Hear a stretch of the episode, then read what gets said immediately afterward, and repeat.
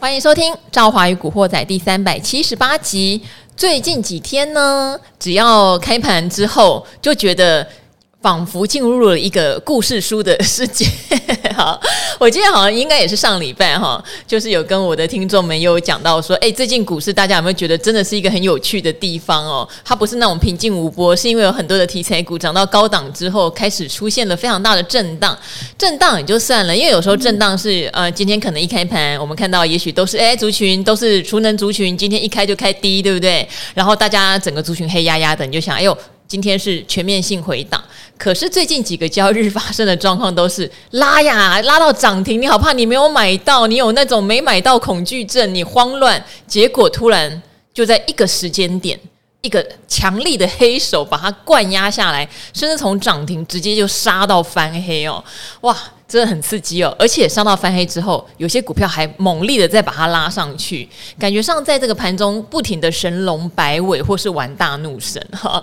嗯，我相信如果大家资产配置已经做好了，也知道自己的投资逻辑，真的可以用看戏的心情哈来观赏这一出大戏这样。但如果刚好追在高档的人，或者持股的比重真的压在这种题材股比较重的人，也许内心就会蛮紧张的哈。好，没有关系，我们每一天。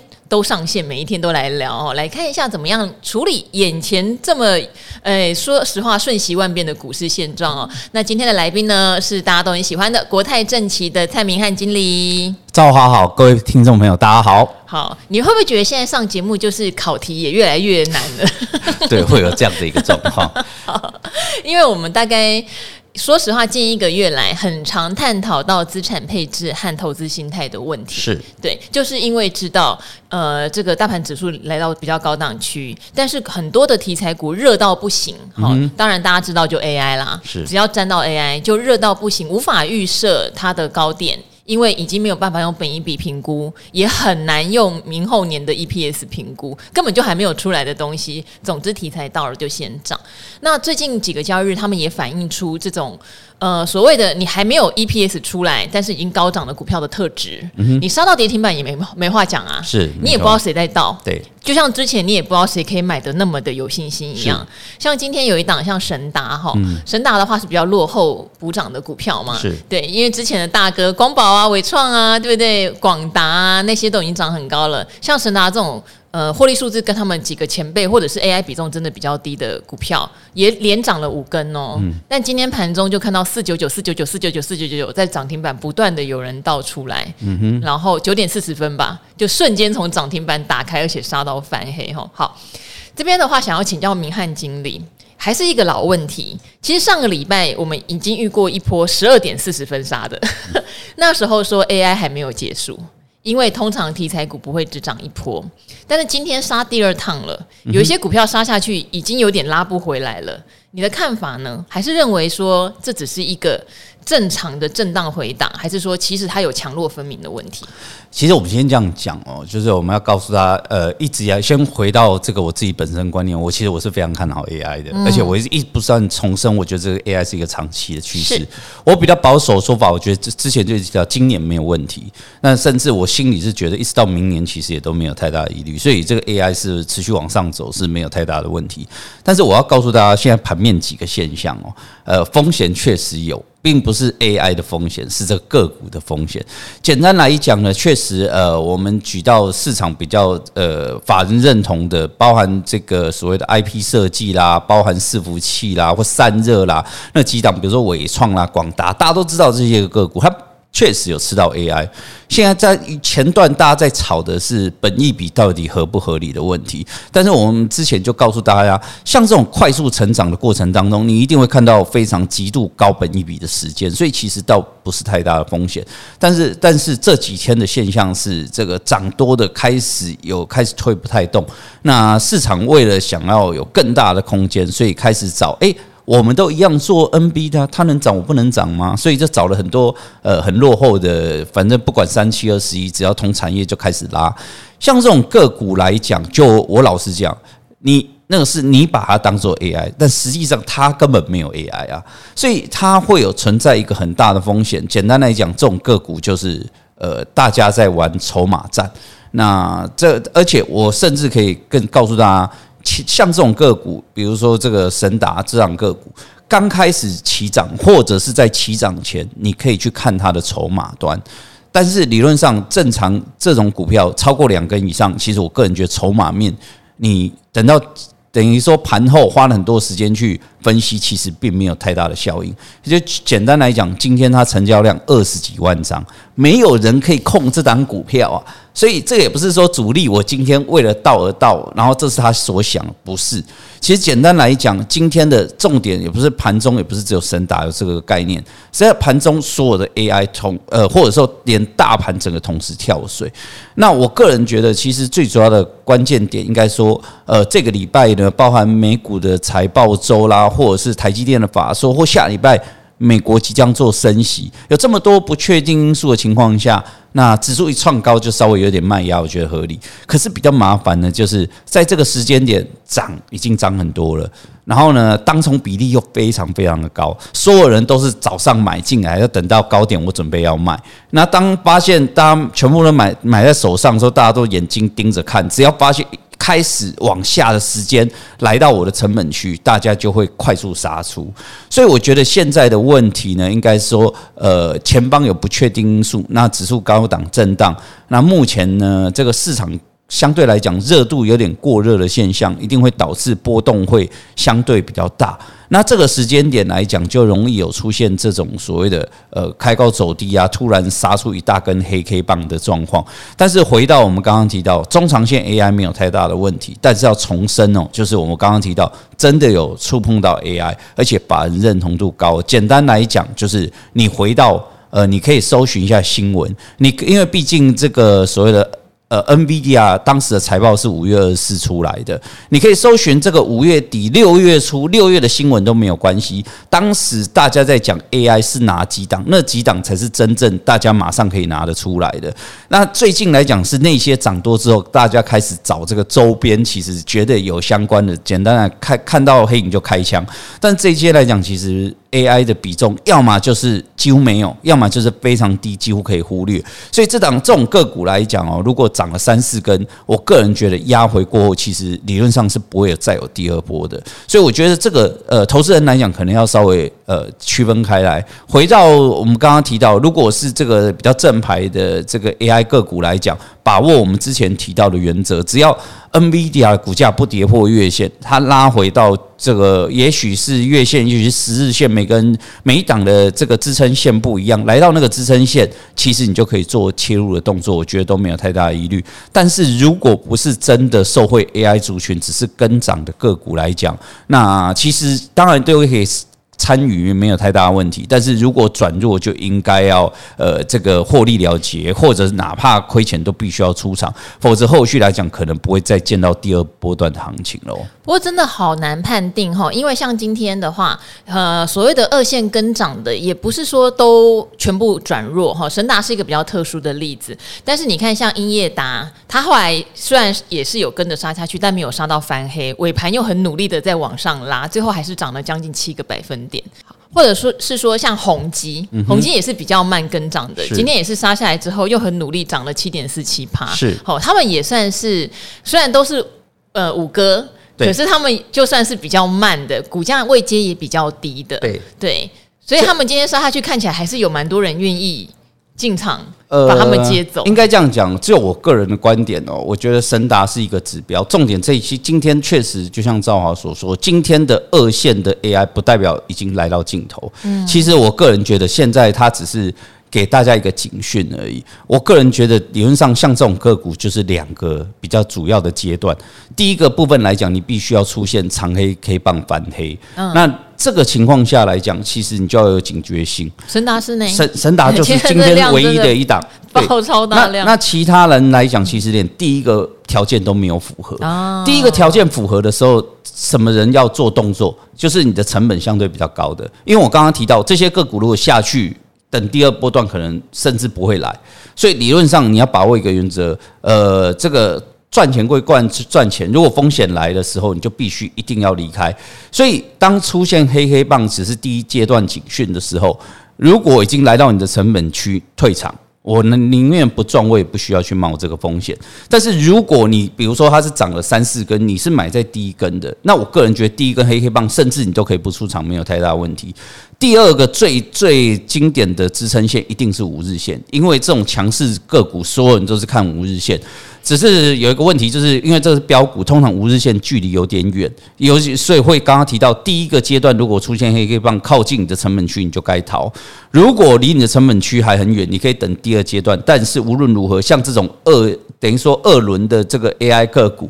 跟 AI 的关联度比较低的，后续跌破五日线，哪怕你买在第一根，哪怕你的获利空间很大，那也不要把赚的钱全部吐光。所以我会建议，后续来讲，只要跌破五日线，就应该做退场的动作。嗯，我想，呃，所谓的泛 AI 比较周边，最近跌最凶的应该就是华孚，对，因为那时候说做伺服器的机壳，是，而且以它今年的 EPS 来看的话，确实就是还不是非常的亮眼。是，那一般坊间的报告都是对它明年非常非常高度期待。是，它这个跌。跌法有点恐怖的原因是，它是一开盘就锁跌停，而且它跌第三根，这个第三根是无量的跌停。对，对，这样的情况，如果持有的人恐怕很难解，因为是无量，一开盘就跌了，是成交都是一张两张，是还没有四九九可以成交。我 我我个人觉得这是很经典的这种，这种就比较经典的这种主力控盘的概念。是，其实呃，我们刚刚回到刚刚提到，你如果讲神达啦、伟创这些筹码，你都不用去管它。嗯，因为这筹码已经完全收不出来，因为这个都已经这么大量，量非常非常大。华孚就是比较经典的，当你要进场的时候，你就必须要去看筹码面，因为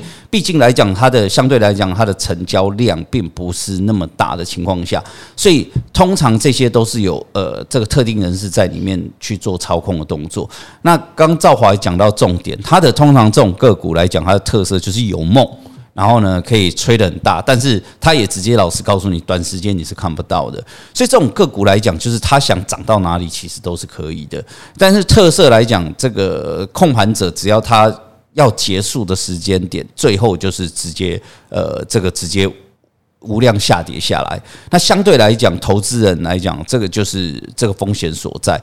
那我个人觉得，这个就是呃。因为毕竟你的报酬率跟风险本来就是有挂钩的，那这种个股来讲，在上扬的阶段来讲，它的这个所谓的呃动能会非常强劲，但下来的这个力量也会相当的强。当然问说，呃，这怎么办？我这个。理论上就是当发生就是无解，你只能等待打开的时候就记得要做离开的动作。但是目前正在关紧闭的过程当中，其实你也没有任何作为可以做。那我只能说，这个就是我们常常讲投资，有时候就是要留意你的，除了你的报酬之外，也必须要去留意你的风险的重点所在。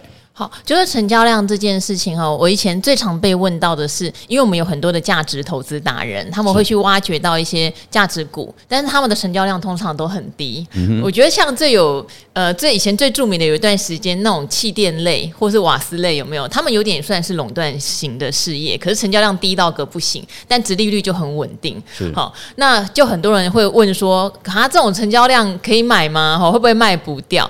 但是这边的话观念要稍微理清。因为当时讲的那些股票叫做价值型，就是 EPS 都是稳定的，甚至还有独占事业、有特许执照等等等等，殖利率也很好。那个是让大家做长期持有，不是让大家玩当冲的。所以量能的大小，事实上不用担心成这样，除非是你真的持有到非常多，你会觉得有一天你需要当天全部卖掉变现。但是我想这就不是存股的一个用意了。好，但是像刚刚这种 AI 类的中小型股标的时候，筹码被锁定，那它如果筹码又轻。像以前有可能华府的成交量就是两三千张就已经不不错了，那被锁定之后往上走，一旦有人要到，大家恐慌的情况下，就比较容易产生今天的情况，就是跌停板直接锁死，也没有人愿意在这个时候进场做承接哈。它跟那些大牛光宝啦、伟创啦这种成交量是不能比的，标的时候可能中小型股真的就是锐不可挡。但跌下来的时候就要注意筹码流通性的问题。其实最著名的，我觉得还有一个族群，就是今年年初也曾经盛极一时的观光饭店。嗯、那观光饭店以前的筹码就非常的稀疏了哈。那他们在飙起来说多吓人，真的是吓死人，就获利根本就还没有回到疫情前，股价不知道是疫情前的几倍了。好，虽然今年的观光股一定是在低基期的情况下可以看到非常爆炸性的年增率，但筹码我觉得就是它一个很可怕的问题，怎么上去的那？下来的时候，你要在哪个点赶快把你手上的股票做获利了结，就会变得很重要。对，应该说我们常常讲了这种呃，这个在刚刚提到，就是获利跟你的风险来讲，绝对有一定的这个。这个所谓的关联度，那我常常有有些投资人会觉得说，诶，我我其实买的也不多，但是最主要的问题，其实我觉得刚才提到成交量是不是一个重点？我觉得成交量的重会有会是重点的原因是进场点的问题。刚刚讲到这种所谓的呃长期稳定获利的这种个股来讲，尤其高值率的个股，它成交量也很低。那其实为什么它没有成交量的问题？因为当你在买的时候，并不是。并不是市场在关注的时候，你是呃，可也许定期定额，或者是每一次发奖金的时候去买一些存在里面，所以那个本来就没有什么流动性问题，而且其实你本来就是拿来存股的，所以你也没有说哪一天我需要大量来卖股，我你要的是要跟上这一台车，能够希望它长期带着你往上走。那但是这个你今天进华孚这故事就不一样了，因为进来的时候大家就是为了买 AI，而且我老实讲说。投资人进场的时候，其实它就已经飙动起来。如果你是在华府还没飙动之前买，那没有量当然是可以买。可是当一档标股开始转强的时候，其实它也没什么量的时候，其实就是一个很大很大的风险了。好，就给大家做一些参考啦。哈。那我想，确实，我想听古惑仔的朋友们，很多应该也是比较小资型的，也许手上的张数并不多哈，要出掉应该都还不是相对的有问题，只是跟大家解读说，哎，为什么有时候叠起来会让你觉得会有点恐慌？筹码有时候占一个很大的因素哈。好，那最近说实话，这种讨论标股啊、讨讨论行情涨到哪的议题也讲了不少。那上一次明翰经理来，我们有特别聊到，其实全部的人都在听名牌，我跟明翰经理也在听名牌，对不对？你的研究员回来带给你拜访公司的想法，它就是一种名牌的概念，对不对？好，可是听完之后怎么去处理它，怎么做好资产配置，嗯、那就是每一个人后续要帮自己的风险保平安的。一个处理的态度了，是，是，是，不是听来以后傻买，然后跌了之后问怎么办？对对对，好，因为然后上次我们录完音，明翰经理还聊了好久，是，我觉得没有让听众朋友听到很可惜。好，对我我这样分享一个概念哦，简简单来讲，要讲这个就等于是刺痛我的心。这简单来讲，就 我以前在股市怎么缴学费的一个过程。哦，那最后呃这样讲，我们就简单讲这个过程呢，就是说过去来讲，我进场的时候，呃，刚刚开始也是法人。那觉得自己的资讯比其他人要来的有优势，然后一直觉得说，哎，我们在里面有办法容易赚到快钱。那但但简单来讲，我像我们这种所谓资讯多的人，我老实讲，并不是说真的胜率拉高，是简单来讲，是你的资产的波动率会拉高，因为你会去买到大家觉得好的，所以你容易飙涨。但是出事也会在这个其中，就类似像华府一样。那当还没起涨，可能就有人会报类似这样的股票。但是我们只要一不小心踩错，其实我们下跌的状况也不会比一般投资人差。所以呃，这个也是练就了很多功夫之后，我们自自己才慢慢领悟，那才发现说，其实呃，长期投资是一个很重要的一个关键点。那简单来讲，我我我。这个常常我分享给大家，我觉得我自己啊，经过这么多年的投资，最后领悟到三个很重要的关键点，才让我的投资的这个决策完全的改变。那后续才有办法，就是像赵华刚刚提到的，我我简单来讲，我确实是今天的股市怎么样，其实对我来讲，真的对心情完全不会有影响，真的是完全没影响，甚至我老实讲。我只要休假，我是完全不看盘，甚至一两个礼拜我都不用看盘。啊，可是那对我来说是个乐趣。哎、欸，不会，不会，我会，我会觉得平常看很多，我终于找到机会，我就会连开都不开，除非我今天哦，我可能在做别的事情的时候，记记者打进来，我才赶快看一下，告诉他事情。不然，所以我理论上我是可以的情况下，我会尽量跳脱这个区间。那我只要告诉他，我觉得有三点，我过往我的误区，那尤其是。我后来，因为毕竟我现在是做顾问，所以我遇到我必须要去辅导我很多的我们的投资大户。那我发现这几个都真的是一般人投资的误区，你必须要跳脱这个这三个很大的误区，你才有机会让你的投资逻辑完全反转。大户也有误区，对不对？也有这样一样的问题。第一个问题来讲，就是对投资没有国际观。国际观对，简单道理，我我这样子这是一个刚好一个当时一个机会，因为我本来是台股操作的操盘人，后来调到海外 ETF 操作，那开始做海外的操作之后，再回到台湾，我才发现我以前为什么永远都在卡在诶、欸、什么就广达、啊、仁宝这些怎么样？啊、对你，你先没有看到 NVIDIA 的。这个 AI 的一个浪潮，你只会在台湾之中一直打滚。那我觉得这个会有很大的问题。简单逻辑就是，台股其实几乎都是跟着美股走的。那我们常在讲一个问题，就是这个主人带狗的理论。那简单来讲，我就个人就觉得美股就是那个主人，台股就是跟着他狗在旁边一直围绕。有时候我们比他强，有时候比他弱，但是他走哪里，我们一定是走哪里。他空头，我们一定是空头。长线曲线几乎是一是一样的。那所以，我常常会觉得说，你你对国际观完全不懂的情况下，你得是在有点在。这个瞎子摸象，其实你是在猜测一个很小的区块，你并没有一个大的一个方向，这是很大的问题。但是我要老实告诉大家，有些人讲说：“哦，我我真的没办法，我对国外东西真的没办法。”我老实讲，我没有要，我我想这个没有要很艰深的内容。你只要第一个，美股每天睡醒，它大致上现在的走势要有点概念。呃，我觉得投资很多对台股很有概念。呃，前几个天的高点在哪里？多少指数一清二楚，但对美股完全不知道。嗯、我例如说，美股有时候其实是带领一个台股的潮流。反正你不去看一个领先指标，你一直在看相对这个这个所谓的即时指标，其实效果并不好。所以第一个，你对美股大概有个概念；第二，就是呃，这个国际比较大的新闻大致上了解。我觉得就像就非常够了，远比你花那个时间呃去看台湾现在的这些。呃，热门股在哪里哦？我觉得花一点点时间，在知道现在全球的状况，我觉得这个反而效果呃会比较好。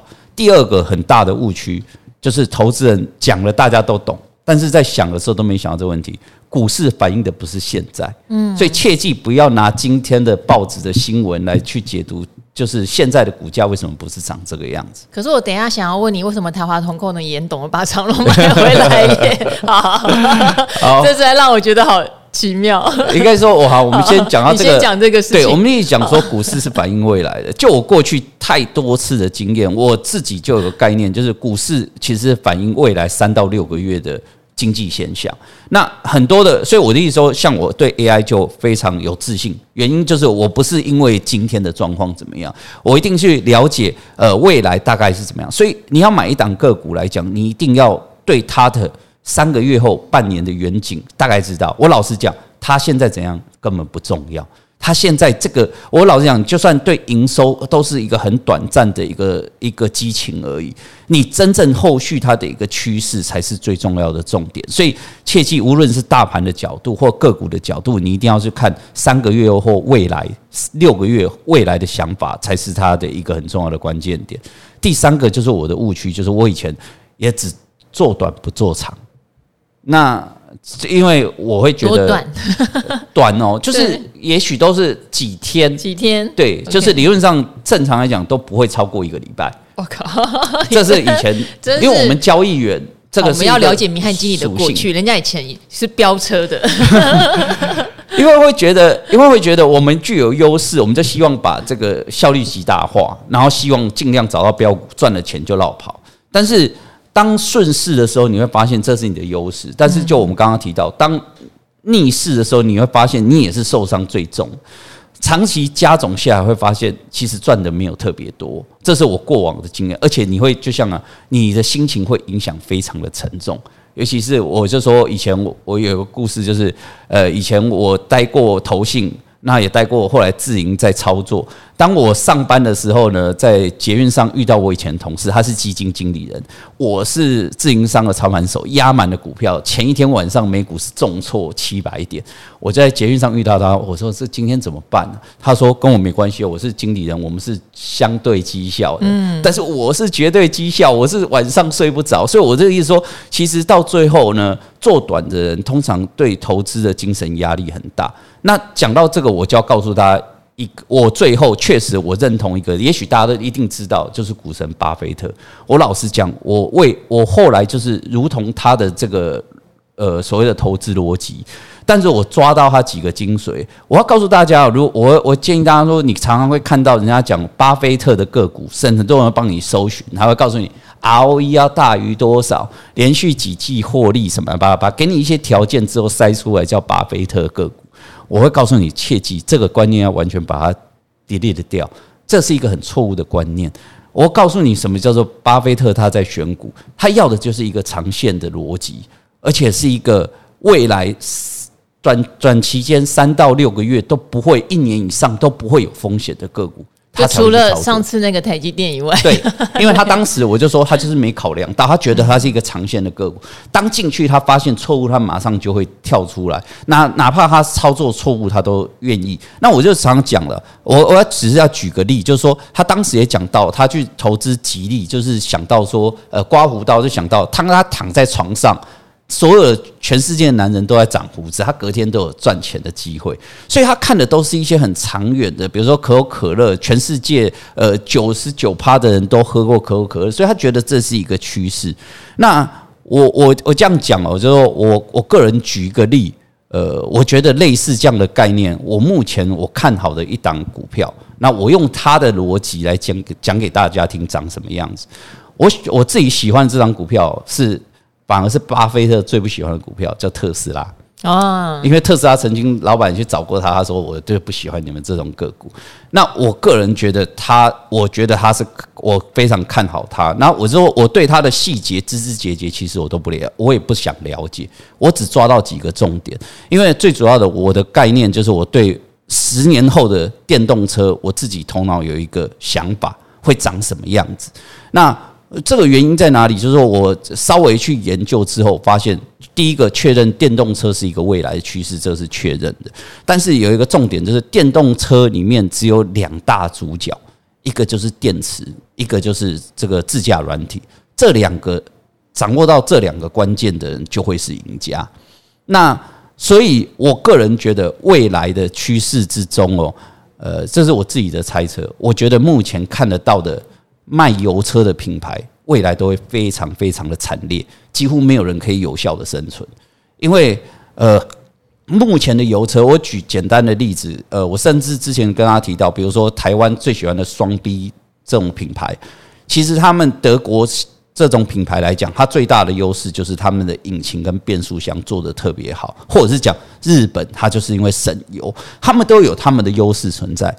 而导致他们垫下了这些江山，但是重点是这些江山用在电动车完全没有效用，所以这些公司来讲，未来可能都没有办法有效的呃很强的生存。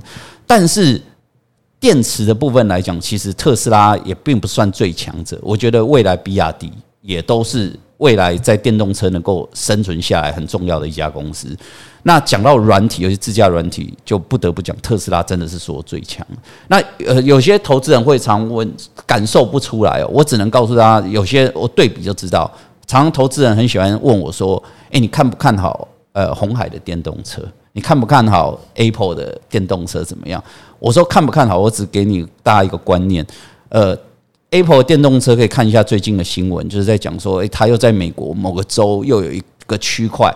然后他们在那边做这个电动车的这个所谓的呃所谓的驾车的实验的。那简单来讲，就讲到它的这个所谓的未来量产的时间并不会太远了。然后它现在正在自驾当中。那我给大家只要有观念哦，就是说这种电动车现在成品之后，不断在路上试驾，这是必经的过程，而且是每一家现在都积积极在做。但特斯拉从头到尾都没有做这个工作。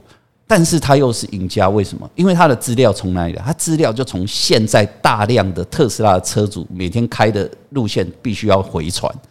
那这个东西就是，呃，我觉得这是 Apple 目前最大的劣势。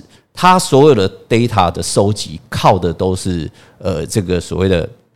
他自己的收集，但是人家特斯拉靠的是所有人的一个大量的收集，那这一块来讲，其实会拉出所有这个未来的差距。所以我个人觉得，未来十年后电动车的概念，特斯拉就是软体的王者，未来还会有另外一家的软体王者，要么就是 Google，要么就是 NVD 啊，这些所谓的科技公司会有一个人出现，因为未来很多人、很多的车商没办法研究软体，都会跟这几家厂商买。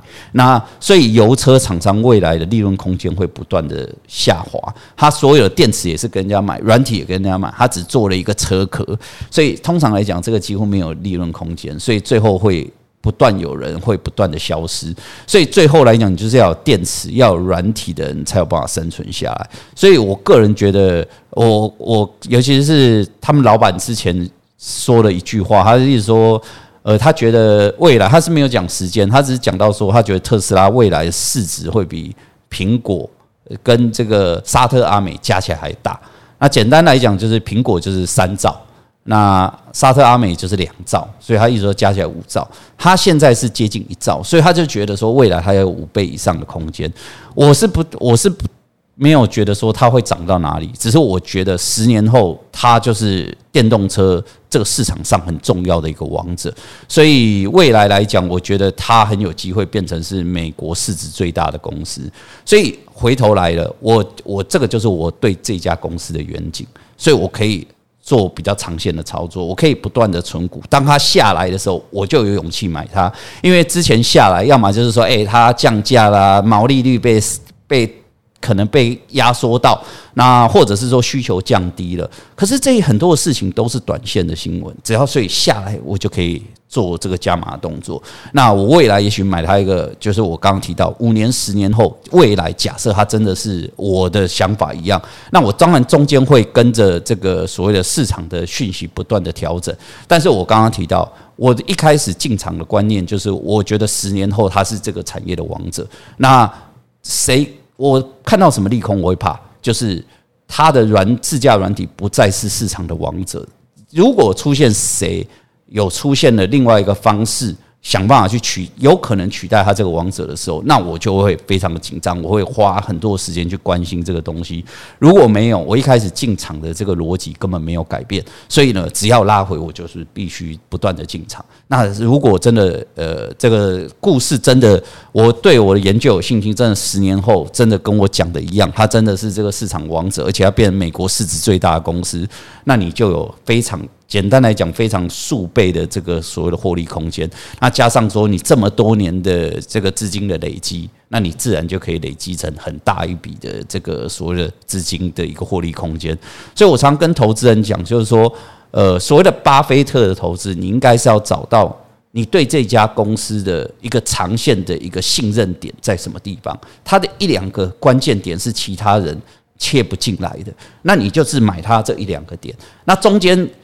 哪怕是经济出问题，哪怕他公司有什么最近业绩下修什么，那个都是买点，因为其实你。所以一开始进场的那个长线点，其实并没有受到任何的影响。那这样的情况下，你就可以持续做这个买进的动作。套到台股，其实呃，台股你找大型的，比如说零零五零，里面有很多的这种绩优股票，它有一些长线的这个呃逻辑可以下去做参考。其实巴菲特本来也是类似这样的概念，他并不是说，哎，我拿个程式用几个。这个 criteria 去筛选出来的个股就是这些，我就买这些，也不是，他也是用一些很长线的呃这个逻辑，觉得他五年后、十年后可以这个呃会有一个趋势，而且他就他上次讲的呃他法说讲的两个重点，第一个部分来讲就是他说投资不应该让影响到你的心情跟睡眠，这是很重要的东西东西。这个我就觉得，如果你今天是长这样长线投资，我。我就不会有这样的问题存在。那另外一个，他就讲了，就是说你的获利空间应该是来自于大众的愚蠢。简单来讲，就是这短线的这些呃短线利空，大家觉得是很恐怖的情况下，你应该要去买它。所以我这举个例，就是告诉大家说，呃，你必须要有这样的一个逻辑去寻找比较长线的个股。而且我我觉得，就投资人，我常常讲，如果你基本上你有五年以上的投资的经验的人。都不应该没有长线投资，你必须要把这个长线、短线给切开，而且理论上你有了长线投资，你的长线投资的部位一定会大于短线，这个才是正确。理论上也许就是五成到七成之间，每个人下去拿捏，但是理论上来讲，我刚刚提到五年以上的投资经验，如果你没有长线投资，除非我就说你就是那个万中选一的神人，反正你短线怎么操作都是赚钱，你当然不需要这个长线投资。但是如果就是你你的投资的这个获利也是常常就是行情就大赚，那这行情不好就大赔的，其实你就必须应该把部分的资金拉到这个长线投资的主轴上。好，有时候发现这个长线投资的个股也没有那么困难。我先从第三点，就是呃，明翰经理最喜欢的股票目前是特斯拉，哈，听起来是这样子来回应这个。其实大家如果是去喜欢苹果，我觉得也没有问题。对，只是要厘清一件事情，就是我很少看到有人可以做跨界变得很成功的，例如说微软。好，他想要做手机，可能就不容易成功了。苹果想要做汽车，我不确定能不能成功。但如果特斯拉想要做手机，可能也不会成功。哦，大家都有一个他自己最厉害的那个利基点。那除了这个利基点，他是不是已经取得品牌优势，就变得非常非常重要。我都会记得以前都会传说，微软里面有一个扫地的老太太，好像当年在他们车库创业的时候，就跟着有一起拿到一些股份，后来就变成当然超级富翁嘛。对，我们都希望成为那一个老太太那样的人，可是我们都报不了。那么久，老太太如果是我们，可能她拿到股份上市没多久，她就卖掉了。也许她觉得赚一百万就够了，她就不会变成赚一亿了哈。好，所以我觉得明翰经理讲的东西非常重要。例如说，如果你真的非常非常的信任 AI，你觉得 AI 真的是很棒。那 NVIDIA 搞不好未来在这个 AI 的领域里面也会是一个非常长期的霸主。那你不要说啊，它的股价一直创新高，很贵，一定都会有回来的时候。我还记得去年空头的时候，NVIDIA 大跌，也有人在古惑仔问说怎么办？他还说是英伟达，英伟达其实是有点对岸的翻译哈。他说：“那我现在已经跌到多少多少钱了哈？几乎我看一下，他可能已经负四十趴的报酬了。那怎么办？那当时的建议也是说，像这种大型龙头型企业，当时还没有 AI 哦。”嗯，你要想的就是你对它的长期策略是什么，是而不是一个 all in 的想法。嗯、呃，特斯拉也暴跌过啊，对啊，暴跌百分之七十应该有哦。是，是好，那大家会一直琢磨在特斯拉它在降价，会不会影响到它的品牌价值，嗯、会不会影响到它的获利？可是我觉得今天如果你百分之五十的人是拿苹果手机，苹果今天做一些折价。降价，你应该不会觉得苹果的品牌价值就没有了吧？嗯、而且其实通常那空间并不大。好、嗯，那要注意的是，像特斯拉在北美的充电桩的规格，它还开始做了一个大一统哦。嗯、我觉得这些都是一个很了不起的进展，我觉得很值得大家留意。那说到昨天晚上我在聚餐，那有一个好朋友做能源业的，赚了非常多的钱，他换了一台新的特斯拉的 Model X，、嗯、以他的身家，他大可以去买破千万的车子。可是他是买 Model X，你也一点都不觉得这有什么违和。那他这台车等了一年多嘛？大家知道特斯拉之前交货出问题，他烤成消光黑，哇，就很帅气的在那里这样。对，我就想，哎、你一点都不会觉得他买这台车跟他的身家有什么样的违和？你会觉得身边越来越多人在换特斯拉。嗯，对，我觉得这个趋势是自己用肉眼就可以看得到。当然，一上车我就跟他说，哎、欸。你有没有把《赵华与古惑仔》放进你的？你怎么在？因为那个荧幕很大嘛，怎么没有在听？对，不要听那些阿里不打的音乐，听点有营养的。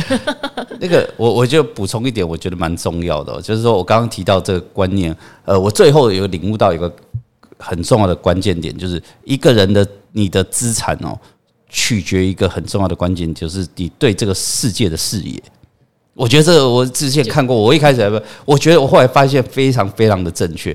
如果我简举一个反向例子，如果万一你不小心，你没有对那个世界没有视野，你根本不了解未来的状况，哪怕让你中了头彩拿了一笔钱，最后那个钱你还是会消失。那如果你就是了解这个世界的状况，而且对很多的产业未来远景你有了。你自然你的财产就会不断的增加，所以我常常讲，你真的自己每个了解的领域不同。你不不见得电动车，你可以，你你刚好在每个人的工作领域有自己的利基所在，你在那个产业了解到你的利基，当你有办法在这种投资业界上放放远去抓到这个方向，其实这就是你未来很好赚钱的机会。那我我也老实讲，就是说我为什么觉得这是一个哦，我那时候觉得特斯拉是一个很重要的趋势，就是两三年前我第一次开到的时候，我就觉得我并不是说我觉得这个车子不错是不错，可是当时最让我惊讶的是，我开的这台车的时候，我就觉得为什么会有一个人在十年前他就想要造这台车？所以为什么他为什么有办法变成一个首富？就是他在这个在两千年初，他就有办法想象到未来的世界需要这个东西，所以他有办法变成一个世界的首富。所以我就说，呃，刚刚最早在回应刚刚提到，就是说，呃，真的要点国际观。我不是要看很深的内容，就是全世界各样东西都可以涉猎一下，然后对自己的知识能够稍微有点。这个扩大这个见解之后，找到自己有利基的一个方向下去做研究。最后很重要的工作就是不要不要只讲得出来最近的状况，你要有一个很大的方向。五年后、十年后，我很坚信就是会走到那里。那你的论点是为什么？你最后可以说服自己之后再。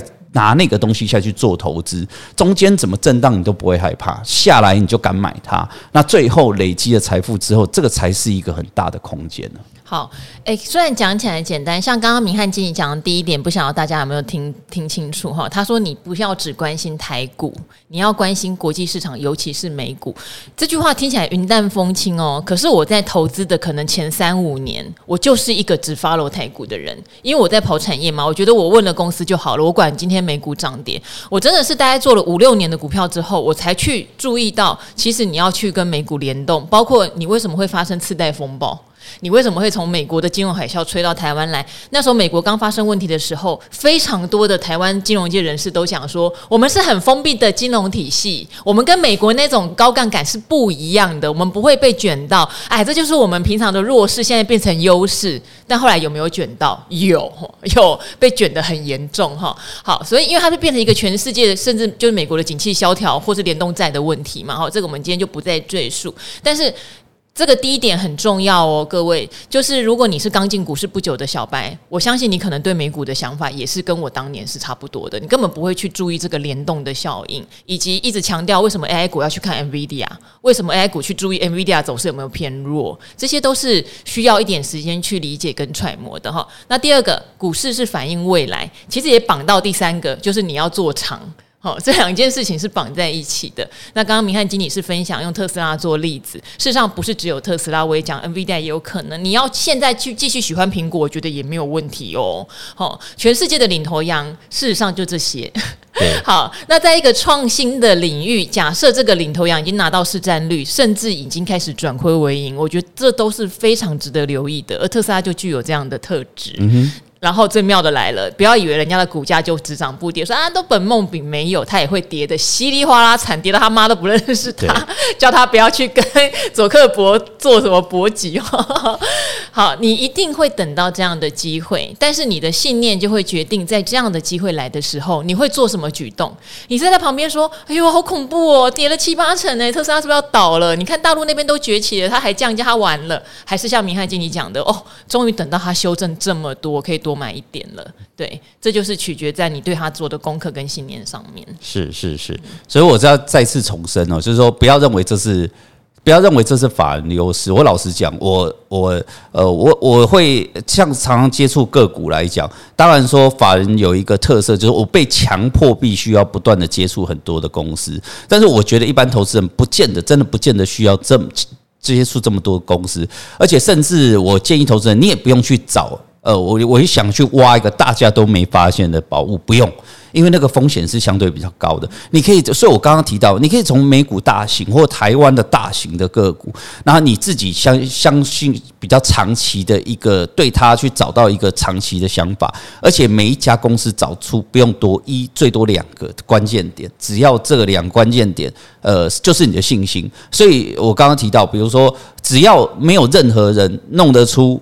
自家软体可以威胁特斯拉，我完全不管它，不把它当做是一个利空，所以我其实对我来讲一点都不害怕。你要有这种信念，所以你才有办法。呃，之前呢。大跌七成，中间的利空也是不断。可是对我来讲，我就会觉得，呃，这些都不触都不触到我要我担心的东西，所以其实就是加码点。当过了五年、十年之后，你就可以回头看，其实当时做的决策都对。这个是重申，就是巴菲特讲的，你的财富的来源就是因为其他人做愚蠢的动作了。好，所以我理解啊，每天看股票，你会每天想要进进出出也是很正常哦。但不要忘记，刚刚明翰经理提醒的，假设你的投资年资都已经五年以上了。了，你实在是应该要练习要有长线的部位哈。那最近一直讲的资产分配，我想也是很重要的。很多人会说啊，我可能现在资金才一点点。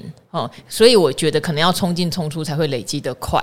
我是觉得也也也没有错，但是你要很理解自己冲进冲出拿捏的停利停损点在哪里。嗯，因为很多人会变成我只知道我该冲进冲出，嗯，可是都是赔钱出。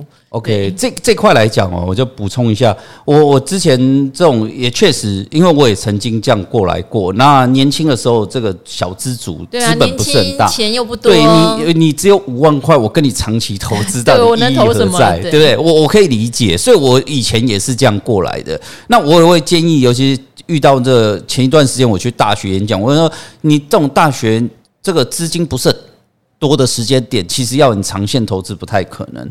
可是你要有这个观念，你未来也必须要慢慢靠拢就算了。你现在的部分来讲，你应该要同时做到两样工作。第一个部分来讲，短线投资的这个所谓的一些策略，你要想办法不断的多多去观摩，去找到自己适合自己的。因为确实有个特色，就是说，我觉得股市操作策略百百种，但是很特别现象就是。你适合哪一种真的不知道，而且重点是适合我不代表适合你，这是一个我一直以来我连我自己都不是那么理解的，也许是个人的属性。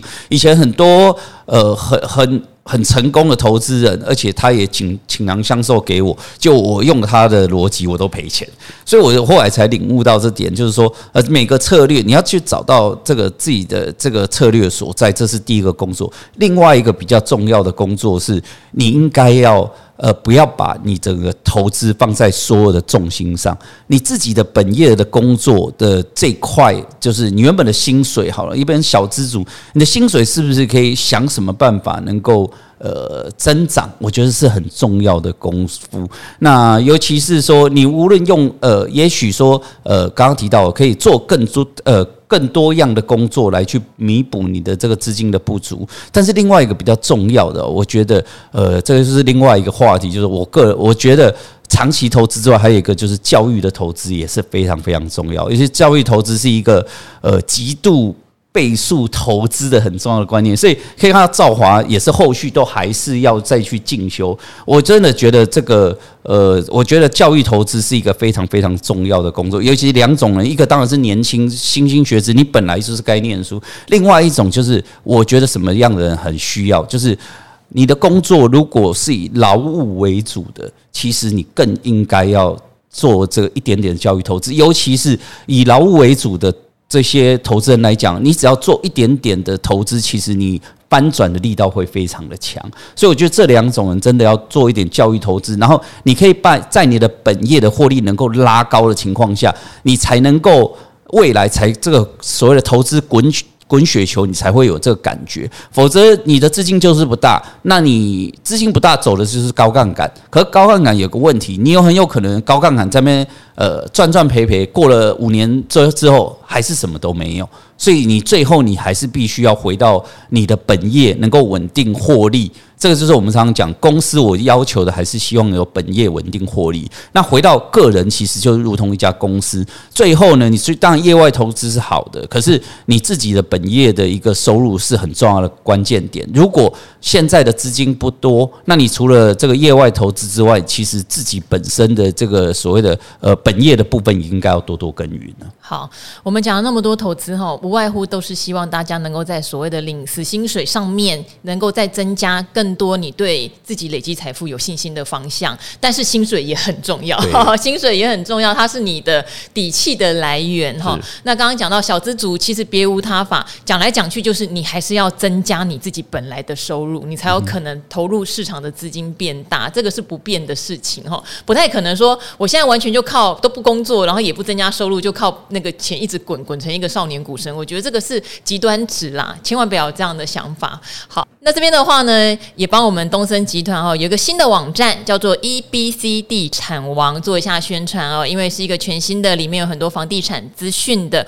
网站呢。我知道最近这个房地产的议题哈，也是年轻人炒的哇很凶的一个议题，很多人都在讲说现在要买一个房子非常的辛苦，比起以前的世代如何如何。但是也说真的，现在也很多人是家里面就有留房子，所以每一个时代有每一个时代的特色。我也很羡慕那些我到台北念书的时候，家里面已经帮同学们买好房子的 那一些，对不对？就几乎没有为这个事情烦恼过。那我自己从屏东上来，就成为一个要自己。白手起家，然后自己买房的人哈，好，讲那么多就是希望大家支持一下啦哈。我们有一个叫做 EBC 地产王的网页，那我们也会把这个网址呢放在我们这个 Podcast 的说明栏哈。对房地产有兴趣的，想要多搜集一个网站资料来源的，可以点进去看看哦。那今天我们赵华与古惑仔就先到这边了，非常谢谢明翰经理，那也跟各位古惑仔们说拜拜喽，拜拜，拜拜。